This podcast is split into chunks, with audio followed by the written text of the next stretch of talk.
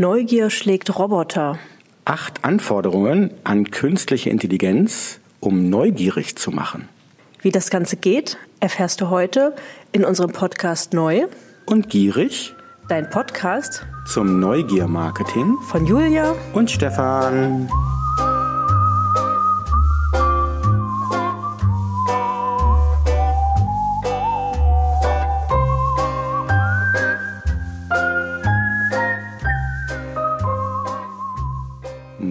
Moin, moin, moin, liebe Hörer.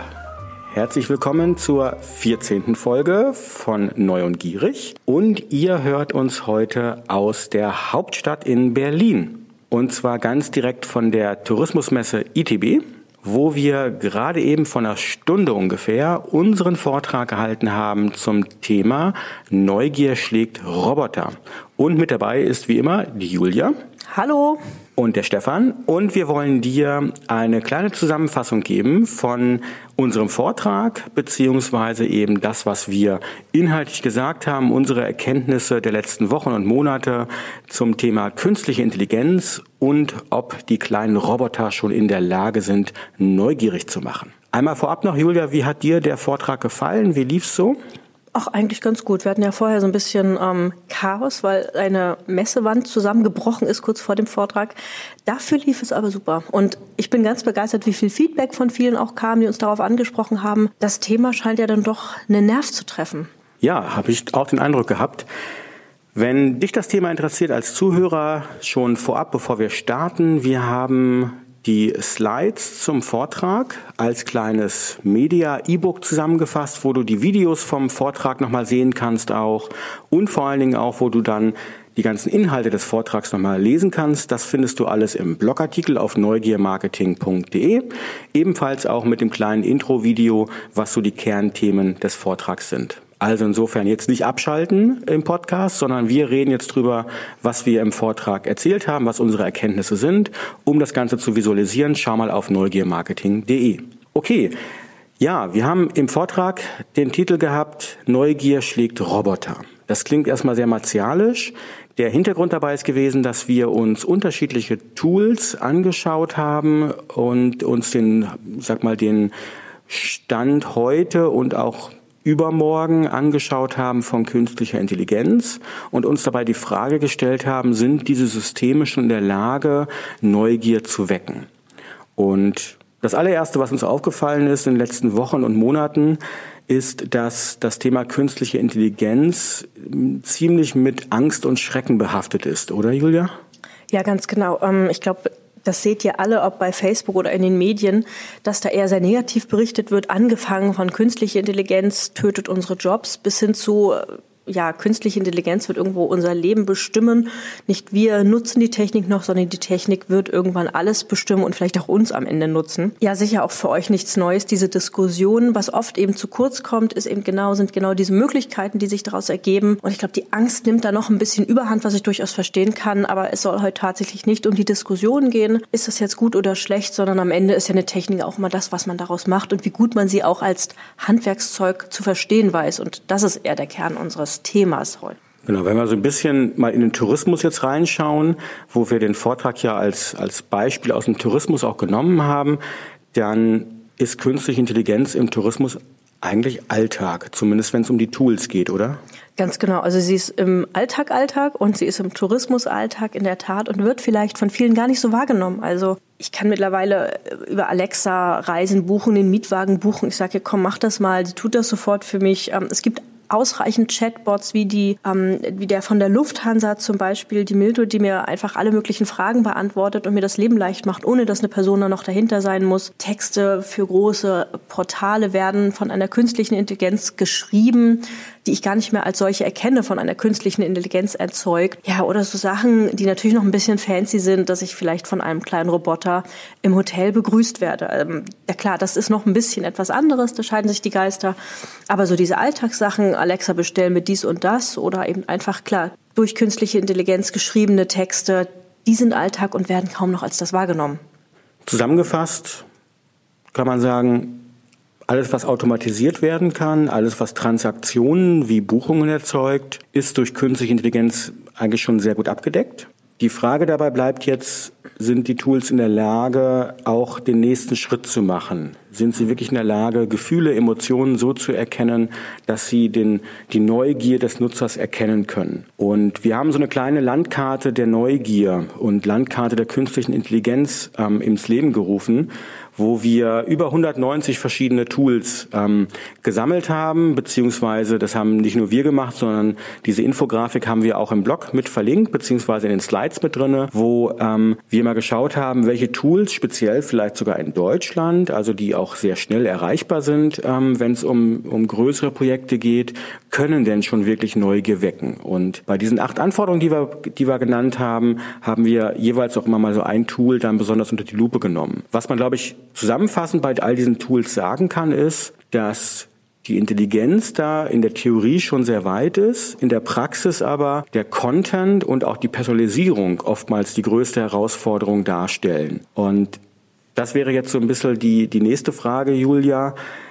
Ähm, der Leiter des Deutschen Forschungszentrums für Künstliche Intelligenz, der Wolfgang Walster, der hat es so schön gesagt, der hat gesagt, wir sind mitten in der zweiten Welle der Digitalisierung. Roboter erkennen, welche Stimmung der Gesprächspartner hat, sie erkennen die Sprechweise, den Gesichtsausdruck und die Körperhaltung. Wenn man das als Grundlage nimmt jetzt, verändert künstliche Intelligenz dann unser Marketing auch? Um, ähm, ja, auf jeden Fall. Beziehungsweise, wenn wir es zulassen, dann definitiv. Wichtig ist bei der ganzen Frage eben nur, a, verstehe ich, was künstliche Intelligenz tun kann, wie sie mir behilflich sein kann und wie ich sie tatsächlich richtig für mich einsetze. Und das heißt eben nicht nur, ich nutze mal irgendeine Technik und lasse das schon irgendwie machen, automatisiere irgendwas ganz wild, sondern ich lasse es eben im, ja, ich lasse es richtig für mich einfach spielen, weil sonst ich eben Gefahr laufe, dass diese künstliche Intelligenz dafür sorgt, dass sich mein Marketing immer mehr von meinem, beziehungsweise mein Gast und mein Marketing sich irgendwie verknüpfen, aber ich mich von meinem Gast entferne, weil die künstliche Intelligenz schon ganz viel macht. Also ein doofes Beispiel, ja, wenn ich Texte schreiben lasse und nicht mehr unter Kontrolle habe, was die Aussage dieser Texte ist, dann laufe ich Gefahr, dass das gar nicht mehr dem entspricht, was ich eigentlich auslösen möchte bei meinem Gast durch diese Texte. Das heißt, der Mensch entfernt sich so ein bisschen vom Unternehmen, also sprich dein Marketing hat nicht mehr so richtig Zugriff auf den Nutzer? Genau, also künstliche Intelligenz kann das schon erreichen, dass eben da irgendwas passiert beim Nutzer durch eben Automatismen und so weiter und ich das gar nicht mehr so richtig steuern kann, weil das ist ja Marketing, ich steuere, was beim Nutzer, beim Gast, beim Kunden eigentlich im Kopf passiert, im Herz passiert. Jetzt übertragen gesagt. Und wenn ich das alles einer künstlichen Intelligenz überlasse, dann kann ich mich, dann laufe ich eben Gefahr, dass ich mich mit meinen Marketingzielen immer weiter vom Gast entferne und die künstliche Intelligenz das übernimmt. Du hast im Vortrag von so vier Phasen der Digitalisierung im Marketing gesprochen, die eben diese Gefahr der, der Entfremdung zwischen Unternehmen und Nutzer mit beschreibt. Kannst du die noch mal kurz zusammenfassen? Ja, sehr gern. Ähm, wir haben jetzt zeitlich gesehen vielleicht, aber auch einfach, ich glaube, das ist immer noch fast ein Status quo wir haben irgendwann kam eben das Thema Maschinen auf, Telefon, computervermittelte Kommunikation. Die hat alles viel einfacher gemacht. Wir konnten eine größere Reichweite erzeugen. Gleichzeitig sind aber Mimik, Gestik verschwunden. Das heißt schon die, der erste Punkt, wo ich mich vielleicht entfernt habe vom Kunden, vom Gast, um da irgendwas psychologisch auszurichten. Die nächste Phase ist die Phase der großen Daten, der Big Data. Das heißt, ich kann auf einmal ganz viel Daten sammeln über meinen Nutzer, über meinen Gast. Ich muss auch irgendwas damit tun können und gleichzeitig natürlich auch beim Kunden die Angst, oh Gott, da tut irgendjemand was mit deinen, meinen Daten. Ich weiß gar nicht mehr, was da eigentlich passiert. Also auch da so ein Graben, der sich weiter geöffnet hat zwischen mir und dem Kunden am Ende. Die dritte Phase lässt sich so ein bisschen als die produzierende Intelligenz beschreiben. Ja, das sind eben genau diese computergenerierten, diese robotergenerierten Texte bis hin zu Bildern, bis hin zu ja, großen 360-Grad-Aufnahmen oder Animationen, die eben wirklich von Technik erschaffen wurden und eben im Kopf des Gastes, des Kunden neue Realitäten erzeugen. Auch da immer wieder auch der Hinweis, Gott, oh Gott, was passiert da? Ist das noch das, was ich selbst tun würde? Oder ähm, entscheidet da künstliche Intelligenz oder ein Mischmasch aus vielen Daten eigentlich darüber, was da auf einmal kreiert wird? Wo wir uns jetzt befinden und was für uns eben gerade so wichtig ist, ist eben diese gestaltende Intelligenz, die also nicht nur produziert, sondern wirklich diese Beziehung zum Gast immer mehr gestaltet. Wir kennen das alle, wer mit Alexa spricht, der baut eine Beziehung zu ihr auf. Wenn sie nicht gleich tut, was man möchte, wird man etwas hartnäckiger. Gleichzeitig hat man das Gefühl, wenn sie etwas richtig gemacht hat, möchte man sich bedanken. Und ähm, wenn eben Alexa immer mehr diese Beziehung zu unserem Kunden aufbaut, zu unserem Gast, zu den Menschen, kann sich der Graben zwischen uns und dem Gast noch weiter entfernen. Und da müssen wir eben rein. Und da haben wir eben ja, zwei Wege, die wir gehen können. Der eine Weg ist eben, wir sagen, komm, künstliche Intelligenz, mach mal. Wir füttern dich nur noch mit Daten. Das heißt, wir sind nur noch so der, ja, der Sklave in dieser ganzen Liebesbeziehung zwischen unserer Marke und dem Gast. Wir liefern bloß noch Daten und die künstliche Intelligenz macht schon und baut eben diese tiefe Beziehung auf einmal zu unserem Gast auf, weil sie es kann. Oder wir gehen eben den anderen Weg, stellen eben nicht nur die Daten bereit, sondern wissen, was man mit den Daten tun kann und gestalten das tatsächlich so, dass die künstliche Intelligenz die Daten in unserem Sinne nutzt. Das heißt, wir sind Inspirator für diese Daten, für den für die künstliche Intelligenz, um eben Neugier beim Gast tatsächlich zu wecken, um ihn wieder in, diesem, in dieser Liebesbeziehung eine Rolle zu spielen. Okay, das bedeutet unterm Strich, ich habe im Marketing als Marketingverantwortlicher, als Durchführender, habe ich vier Spielfelder. Ich habe genau diese Maschinen, diese Gadgets. In der neuesten Form hätte ich da so ein Alexa Echo irgendwo stehen oder, oder ein Google Home. Ich habe ähm, eine ganze Menge an Daten, die ich verarbeiten kann. Und dann habe ich zwei Formen der künstlichen Intelligenz. Einmal eine produzierende Intelligenz, die also Content-Automatisierung betreibt und eine gestaltende Intelligenz, die wirklich in der Lage ist, Emotionen, Empathie zu erkennen, wo wir gerade merken, das ist so die zweite Welle der Digitalisierung. Und du sprichst jetzt davon, dass der Marketer eine Entscheidung treffen muss. Er kann sagen, er ist der Sklave, das heißt, er bedient und füttert diese Systeme nur mit Daten, oder er ist Inspirator und wird dadurch der Regisseur des Ganzen. Und genau bei diesem Regisseur wollen wir mal ansetzen. Und das sind diese acht Anforderungen, die wir aus der Neugierforschung genommen haben und als Triebmittel genommen haben, um solche Systeme wirklich zu konzipieren. Und das jetzt vielleicht noch vorweggenommen. Wir reden jetzt nicht darüber, dass wir hier die komplette künstliche Intelligenz bespielen wollen, sondern wir reden wirklich jetzt von Anforderungen, die auch bei dem kleinsten Chatbot oder bei der kleinsten Systematik, die du einsetzt, sei es irgendwelche intelligenten Kontextteaser auf der Webseite, das sind die Anforderungen, die du als Grundlage nehmen solltest in jeden kleinen Schritten des Marketings. Korrekt? Korrekt. Okay, super. Also Sklave oder Inspirator war die Kernfrage.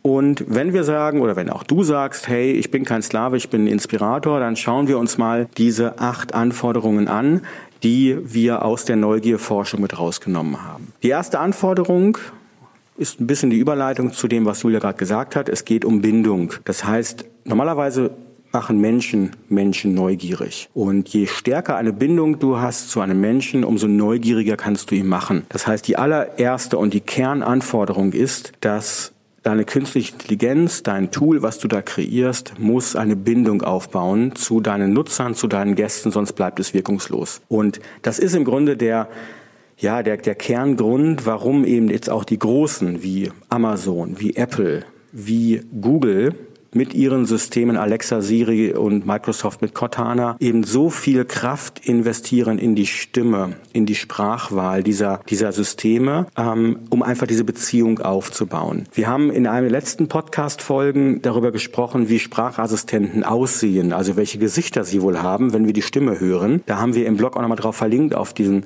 Artikel, wo ja in einem Experiment von der Welt und der Firma Presaya mal die Sprache dieser digitalen Assistenten analysiert wurde, welche Wirkung sie haben. Und das ist ein sehr schönes, sehr großes Beispiel, wie du es schaffst, Beziehungen aufzubauen mit deinem Nutzer, wenn du eben diese Art von Systeme bedienst. Und das beginnt im Grunde ja wirklich auch schon dann bei einer Art von Chatbot, den du gestaltest. Oder wenn du sagst, du hast einen eigenen Skill bei Amazon. Auch da ist der allererste Anspruch, eine Beziehung aufzubauen und wirklich eine Bindung zwischen dir und dem Nutzer zu schaffen. Okay, kommen wir zur zweiten Anforderung, Julia. Was ist das?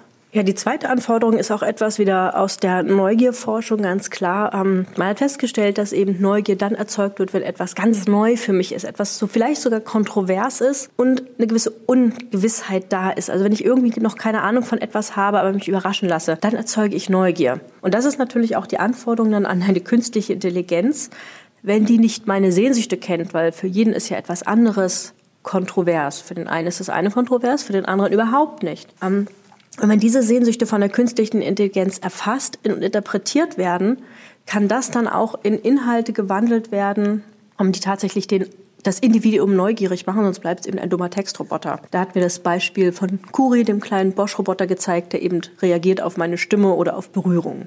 Aber das ist nicht alles, oder? Nein, das ist nicht alles. Also du sagst es zu Recht. Also Neugier haftet ja immer etwas Ungewisses und auch vor allem Neuartiges an. Und trotzdem ist die Herausforderung, dass du einem Nutzer nie etwas komplett Neues zeigst. Weil in dem Moment, wo wir etwas komplett Neues zeigen, wo also gar kein Vorwissen da ist, besteht die große Gefahr, dass Angst entsteht. Angst und Abschreckung. Und um genau diese Angst und Abschreckung nicht erzeugen zu lassen, ist eine der wichtigsten Neugierregeln, dass du immer vertrautes Wissen in diese Informationen mit einbaust. Das heißt, ich sag mal so als Faustformel, 50 Prozent ähm, des Inhaltes sollte neu sein, unerwartet, und 50 Prozent sollte aber vertrautes Wissen sein, damit der Nutzer sich überhaupt hingibt und damit beschäftigt. Und das ist eine ganz große Anforderung an die künstliche Intelligenz. Wenn also neue Informationen platziert werden sollen, muss die Intelligenz vertrautes Wissen mit nutzen, um den Nutzer nicht abzuschrecken. Und da hatten wir ein Beispiel von der Firma AX Semantics. Die haben ähm, ein Tracking-Tool für ihre Content-Automatisierung. Also die schreiben auch diese typischen automatisierten Texte. Gleichzeitig aber können sie diese Inhalte dynamisch anpassen. Und die Grundlage für diese Dynamik ist eben das Tracking des Leseverhaltens. Das heißt, die merken, was hat der Nutzer gelesen und können die Texte dann eben entsprechend wieder anpassen. Also da haben wir genau diese Faustformel, ähm, etwas Neues zeigen, aber das, was du als Nutzer schon sozusagen verinnerlicht hast, wird immer wieder runtergemischt, damit du die Lust und das Vertrauen hast, auch weiter zu lesen. Okay, vierte Anforderung, da geht es ein bisschen um Content-Arten. Ne? Ja, jetzt wird's ähm, tatsächlich konzeptioneller, wenn wir überlegen, okay, welche Inhalte soll denn eigentlich sollen wir erstmal in unserem Marketing, aber soll die künstliche Intelligenz erzeugen, dann ist es erstmal wichtig zu gucken, welchen Content brauchen wir und wie clustern wir den. Und den kann man sehr schön auf vier verschiedene Arten clustern. Es gibt nämlich tatsächlich vier Neugierarten und das muss eben dann die künstliche Intelligenz auch erfüllen, aber dafür müssen wir selbst natürlich wissen, welche Arten das sind.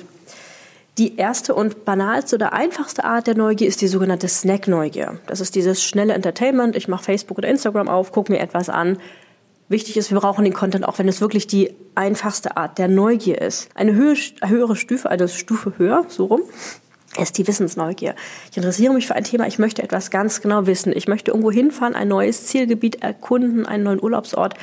Ich nehme Informationen auf. Die Informationen müssen strukturiert sein, müssen wenig emotional sein. Das bedient die Wissensneugier. Die dritte Art der Neugier ist sehr spannend, das ist die Schamneugier. Ich versuche etwas zu erkunden aus Scham, dass ich etwas nicht wissen könnte und mich vielleicht vor anderen dumm fühle und mich vielleicht oute, dass ich etwas nicht weiß. Die vierte und anspruchsvollste, aber auch schönste Neugier, die in einem Menschen erzeugt werden kann, ist die Passionsneugier. Jemand liebt ein Thema durch und durch, taucht da ein, das ist echt Leidenschaft, der möchte mit allen Sinnen ein Thema genießen und auf sich wirken lassen. Das sind diese vier Arten, die eben für die ich Content bereitstellen muss und die eben erkannt werden müssen und dann eben möglichst von der künstlichen Intelligenz so ausgespielt werden sollen. Ein schönes Beispiel ist, ähm, haben wir auch gezeigt, ist der Wobot, der psychologisch sehr stark arbeitet. Also ich glaube, gegen Depression eigentlich helfen soll oder Menschen mit Depression helfen soll, der aber genau im richtigen Moment schon diese unterschiedlichen Neugierarten mit Inhalten bedient, die ich eben über diesen Chatbot bekomme. Auch das reicht noch nicht, oder? Auch das reicht noch nicht, genau. Wir kommen zur fünften Anforderung und da geht es ums Staunen beziehungsweise die Verwunderung. Wenn du Menschen neugierig machen willst, ist das Schlechteste, was du tun kannst, sie ins Staunen zu versetzen. Weil Staunen bedeutet immer, dass wir wirklich ehrfürchtig vor etwas stehen und quasi keine Regung mehr machen, sind völlig geflasht von dem, was wir da sehen. Und nicht ohne Grund kommt der Begriff Staunen sehr stark aus dem Christlichen, aus der Kirchenwelt, wo Menschen ja wirklich staunen sollten vor der großen Pracht äh, Gottes und aber auf gar keinen Fall eine etwas hinterfragen sollten, sondern äh, das Wichtigere dabei ist, dass du vom Staunen den Nutzer in die Verwunderung bekommst. Das heißt, in dem Moment, wo wir bei dem, was wir sehen, ein persönliches Ziel und einen persönlichen Bezug erkennen, dann wandelt sich Staunen in Verwunderung und wir fangen an zu fragen, wir fangen an, uns zu interessieren dafür und damit zu beschäftigen. Das bedeutet, Personalisierung ist ein elementares Feature oder ein elementares Element für künstliche Intelligenz, um Menschen eben nicht nur ins Staunen zu versetzen, sondern wirklich in die Verwunderung zu bringen. Und ja, wir hatten ein ganz persönliches Beispiel auch. Also stellen wir uns vor, ähm, ich würde dir, Julia, so eine kleine Virtual Reality Brille geben yeah. und sagen, yeah, schau dir mal an, was ich hier Tolles habe. Und du guckst die Brille erstmal an, du findest die toll, einfach weil das Gadget neu ist. Und dann setzt du sie auf und ich zeige dir eine, eine Virtual Reality Welt und zeige dir vielleicht irgendeine Fahrradtour durch eine relativ dröge Landschaft. Man sieht Kühe, man sieht Fahrradwege, man sieht Bauernhöfe. Dann würdest du es vielleicht sagen, ja super, ist ganz nett, aber relativ schnell würdest du das Ding wieder weglegen wahrscheinlich, weil es nicht so ganz ist, was deinen persönlichen Zielen entspricht. Ganz genau, das reicht noch nicht mal mehr zur Verwunderung, schon gar nicht zum Staunen. Genau, nehme ich aber die Brille, gebe sie dir, du setzt sie auf und auf einmal siehst du ähm, wie du ins Meer eintauchst. Du fängst an, dich sozusagen wirklich unterhalb des Ozeans zu bewegen und siehst auf einmal einen Wal vielleicht entlang schwimmen. Dann habe ich dich, oder? Dann hast du mich. Dann staune ich vielleicht ganz kurz, ähm, weil das natürlich schon noch eine Ehrfurcht ist, aber ich bin dann verwundert und das Schöne ist an diesen Brillen, ich kann mich umgucken, ich kann nach oben, nach unten gucken, ich kann erkunden und da wäre die Verwunderung in der Tat da. Also Herr mit der Brille. Ganz genau. Und da haben wir den Kern getroffen. Ähm, jetzt in diesem Falle kenne ich deine Vorlieben, schönerweise Glück gehabt ähm, und weiß, dass du Ozeane und Ozeane und Wale liest, äh, liebst. Und das ist natürlich genau der Anspruch an die künstliche Intelligenz oder überhaupt natürlich an dein Marketing auch. Du musst es so personalisiert wie möglich machen. Und das gilt eben auch für jede Art von Text, für jede Art von Content, der erzeugt wird und über künstliche Systeme ausgespielt wird die Personalisierung, also alles, was sozusagen im Interesse des Nutzers liegt, in seinem Kontext, in der Historie, eventuell in der Identität, die er preisgegeben hat, sofern er das wollte, das alles muss mit einfließen in diese Art von Content-Gestaltung, damit die Systeme darauf zurückgreifen können. Und daher hatten wir im Vortrag auch ein Beispiel gezeigt, das ist die Firma Retresco aus Berlin hier auch. Da hatten wir in einem der ersten Podcasts auch live berichtet von deren Konferenz, wo es genau um diese Personalisierung geht, wenn Inhalte Inhalte automatisch erzeugt werden, damit sie eben diese persönlichen Ziele der Nutzer treffen auch wirklich. Und das ist sicherlich einer der Königswege, um eben überhaupt den Nutzer zur Neugier zu bringen, indem eben diese Verwunderung ausgelöst wird. Gut, kommen wir zu einem ganz kleinen, aber vielleicht einer der wichtigsten Momente der Neugier. Ne? Ja, definitiv sehr häufig vergessen und gar nicht so im, äh, im Fokus von vielen. Ähm, auch das wieder aus der Neugierforschung. Man hat fest, festgestellt oder herausgefunden, dass wir kurz bevor die Neugier befriedigt wird, bevor wir die Antwort auf unsere Frage bekommen, die Wahrnehmung am allerhöchsten ist. Im Marketing oder in Psychologie ist es so, wenn die Wahrnehmung am allerhöchsten ist, sind wir bereit, Dinge aufzunehmen und uns zu merken und zu verinnerlichen und eine Beziehung eben dann auch aufzubauen. Das heißt, auch da wieder das Marketing, die künstliche Intelligenz muss ganz genau wissen, wann wird die Neugier befriedigt und wo platziere ich vorher vielleicht noch eine Aussage, ein Branding, eine Marke. Ja, wo platziere ich mich selbst eigentlich? Weil ich eben weiß, das, was da kommt, das ist hochrelevant und bleibt wirklich im Kopf verankert. Da haben wir auch noch nicht so das beste Beispiel gefunden. Ähm, als kleines Beispiel haben wir eben im, im, Vortrag gezeigt, stellt euch vor, macht so ein kleines Quiz, bist du eher so oder eher bist du eher so? Und kurz bevor die Antwort kommt, gibt es so einen kleinen Load-Button der mich so ein bisschen warten lässt, lässt, gespannt sein lässt. Und in diesem Moment wäre es möglich, eben vielleicht sogar ein Thema zu platzieren oder irgendetwas zu platzieren, was eben ähm, in meinem Kopf verankert bleibt, bevor ich dann meine Antwort tatsächlich bekomme. Aber wenn ihr da coole Beispiele habt, immer gern her damit. Trotzdem, eines steht der Neugier entgegen, Punkt 7, oder? Ja, Punkt 7 geht um die Gewöhnung. Sprich, so die, die große Regel, wenn du Content bereitstellst und wenn du in deinem Marketing den Nutzer Informationen gibst, gib ihm nie alles. Weil in dem Moment, wo, wo ein Nutzer seine Neugier komplett befriedigt hat, tritt eben die Gewöhnung ein. Oder tritt eben einfach die Sättigung ein. Das heißt, die künstlichen Intelligenz, die smarten Systeme dürfen nie alle Informationen übermitteln und müssen immer etwas Mysteriöses zurückhalten, damit immer wieder die Neugier neu entfacht wird und am Leben erhalten wird, damit die Bindung eben aufrechterhalten wird. Und wir hatten ein Beispiel gezeigt, ähm, was wir auch auf neugiermarketing.de im Video mit drin haben. Da geht es um Booking.com, also die, wenn man so will, die touristischen Meister momentan der künstlichen Intelligenz und auch der Ausspielung von sehr persönlichen Inhalten. Seit ein paar Wochen, vielleicht wenn du selber bei Booking.com gebucht hast, hast du es gesehen schon, seit ein paar Wochen werden Erlebnisse im Nachgang der Buchung angezeigt. Das bedeutet, wenn ich eine Hotelbuchung gemacht habe, beispielsweise in Hamburg für eine Nacht, dann bekomme ich hinterher eine E-Mail mit der Buchungsbestätigung und danach kommt eine E-Mail mit einem QR-Code. Und dieser QR-Code wiederum ist für mich eine Art Rabattcode, den ich in unterschiedlichen Sehenswürdigkeiten und Erlebnissen in Hamburg einlösen kann. Das heißt, ich buche meinetwegen einen, einen Eintritt ähm, im Museum in Hamburg, zeige diesen QR-Code und ähm, kann dann dort bezahlen und bekomme noch einen Rabatt mit dabei. Und diese Systematik als solche ist erstmal genau dieser Neugier-Schlüssel. Das heißt, äh, ich habe ja meine gesamte Reise, die ich plane. Meine erste Neugier, ein Hotel zu buchen, ist befriedigt. Aber direkt im Nachgang sagt mir Booking, hey, das war's noch nicht. Du kannst ja was erleben. Und auch da holen wir dich wieder mit rein. Was Booking da gut gemacht hat, ist schon die gesamten Prozessablauf, eben wie ich das Ganze buchen kann, etc. etc. Was noch cooler wäre, wenn es auch da personalisiert wäre. Also momentan sehe ich nur die beliebtesten Sehenswürdigkeiten und nicht die Sehenswürdigkeiten, die wirklich meinen Interessen entsprechen. Ich bin mir allerdings relativ sicher, dass es bei Booking bald kommen wird auch. Ich denke mal auch. Die ähm, testen wahrscheinlich schon 17 verschiedene Ausspielvarianten und wir werden dann bald etwas Intelligenteres sehen. Ganz genau. Okay, wir kommen zum Abschluss ähm, der achten Anforderung, der größten Anforderung, wenn man so will. Ja, und die beginnt oder begann auch im Vortrag relativ ernüchternd, weil du hast was gegen die Customer Journey. Nein, ich habe nichts gegen die Customer Journey.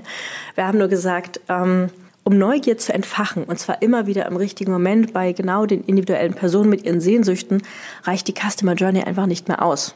Die ist super, um eben ganz genau zu gucken, wann ist der Gast wo, welche Kanäle muss ich bereitstellen, aber um den perfekten Content zu erzeugen oder zu erstellen und auszuspielen, reicht die einfach nicht mehr aus. Weil nämlich genau eines in der oder zwei Sachen in der Customer Journey fehlen, das ist die Beziehung zum Unternehmen, also zwischen Gast und Unternehmen. Ja, wie finde ich das Unternehmen eigentlich? Wie stehe ich zu einer Marke? Und zum anderen eben, wie handle ich eigentlich in den einzelnen Phasen? Was tue ich eigentlich? Was möchte ich eigentlich tun? Wann möchte ich Informationen ernsthaft aufnehmen?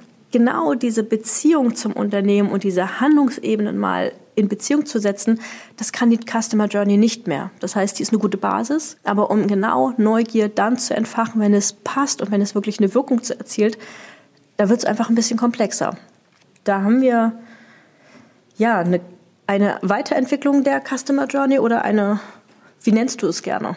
Ja, wir nennen es gerne Neugiermatrix.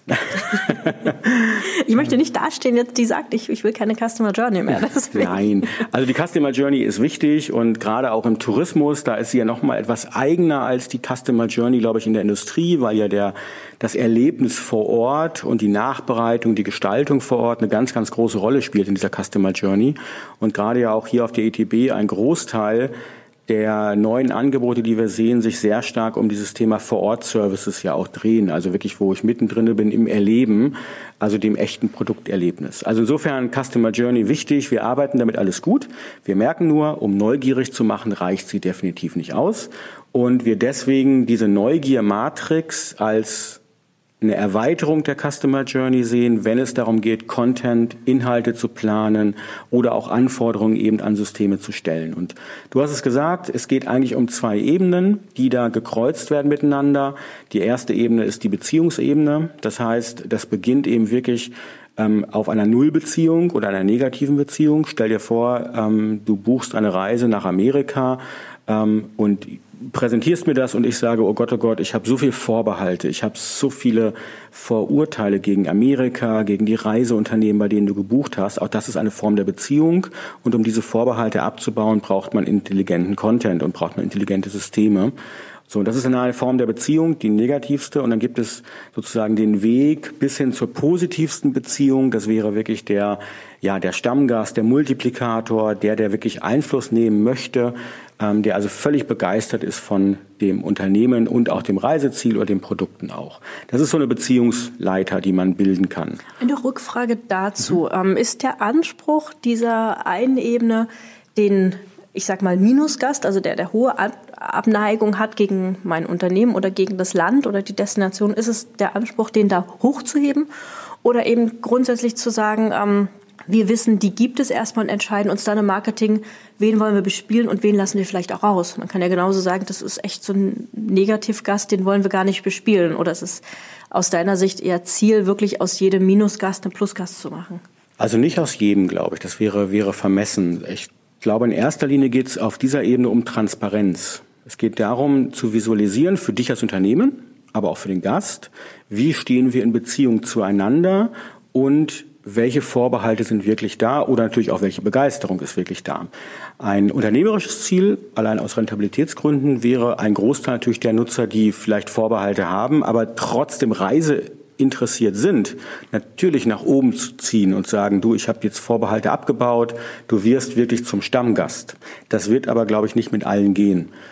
Die aber, die ihre Vorbehalte behalten werden, haben trotzdem ein gutes Gefühl, wenn sie sehen, dass du als Unternehmen diese Vorbehalte aufgegriffen hast, du nimmst sie ernst. Du kannst mich nicht überzeugen, aber wir können auf Augenhöhe reden. Und dafür, glaube ich, ist diese Beziehungsmatrix für die Contentbildung und auch für die Ideenentwicklung extrem wichtig. Und die zweite Ebene, die wir sozusagen als Kreuz dazwischen ziehen, ist für uns die Ebene ähm, der Handlungen. Das heißt, ähm, in dem Moment, wo ich mich in irgendeiner Form mit einem Unternehmen beschäftige, ob das auf der Webseite ist, ob das eben dann wirklich in einem Messenger ist oder mit einem Skill bei Amazon, führe ich irgendeine Art von Handlung aus. Und diese Handlung kann total entspannt sein. Also ich konsumiere nur, schmeiß mich abends auf, auf ähm, das Sofa und gucke nur noch Videos, dann ist es auch eine Form von Handlung.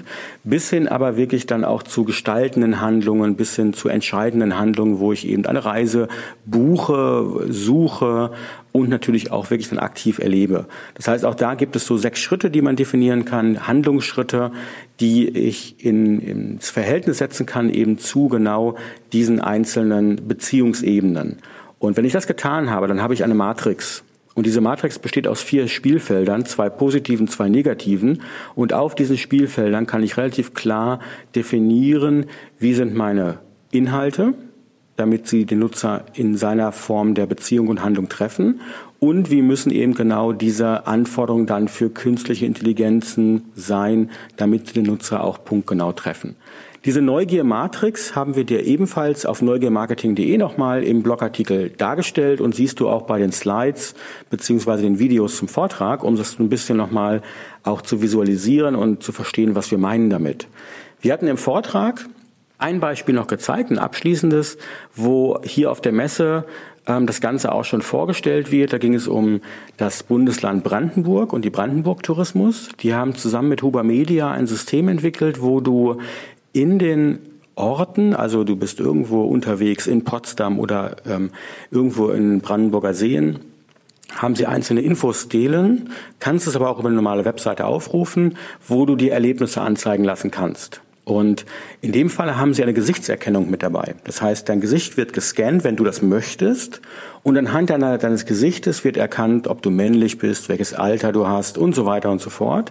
Und auf der Grundlage werden dir Erlebnisse angezeigt, die zu dir passend sind. Und dementsprechend ähm, läuft das System so ab und spielt den Content genau passend aus. So, ja, das war die Neugiermatrix in Kürze beschrieben. Schaust dir nochmal an auf neugiermarketing.de.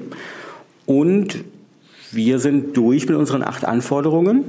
Einmal der Rundumschlag und können im Grunde nur sagen, schau mal drauf, ob das für dich was Besonderes ist, ob du da was rausziehen kannst. Wenn du selbst mitten in der Entwicklung von, von ähm, Marketing-Systemen bist, wo eben künstliche Intelligenz mitgenommen wird, wenn du mittendrin bist in der Contentplanung und wir dann am Ende sagen können, ja, also so ein bisschen neugierig können Roboter schon machen, oder?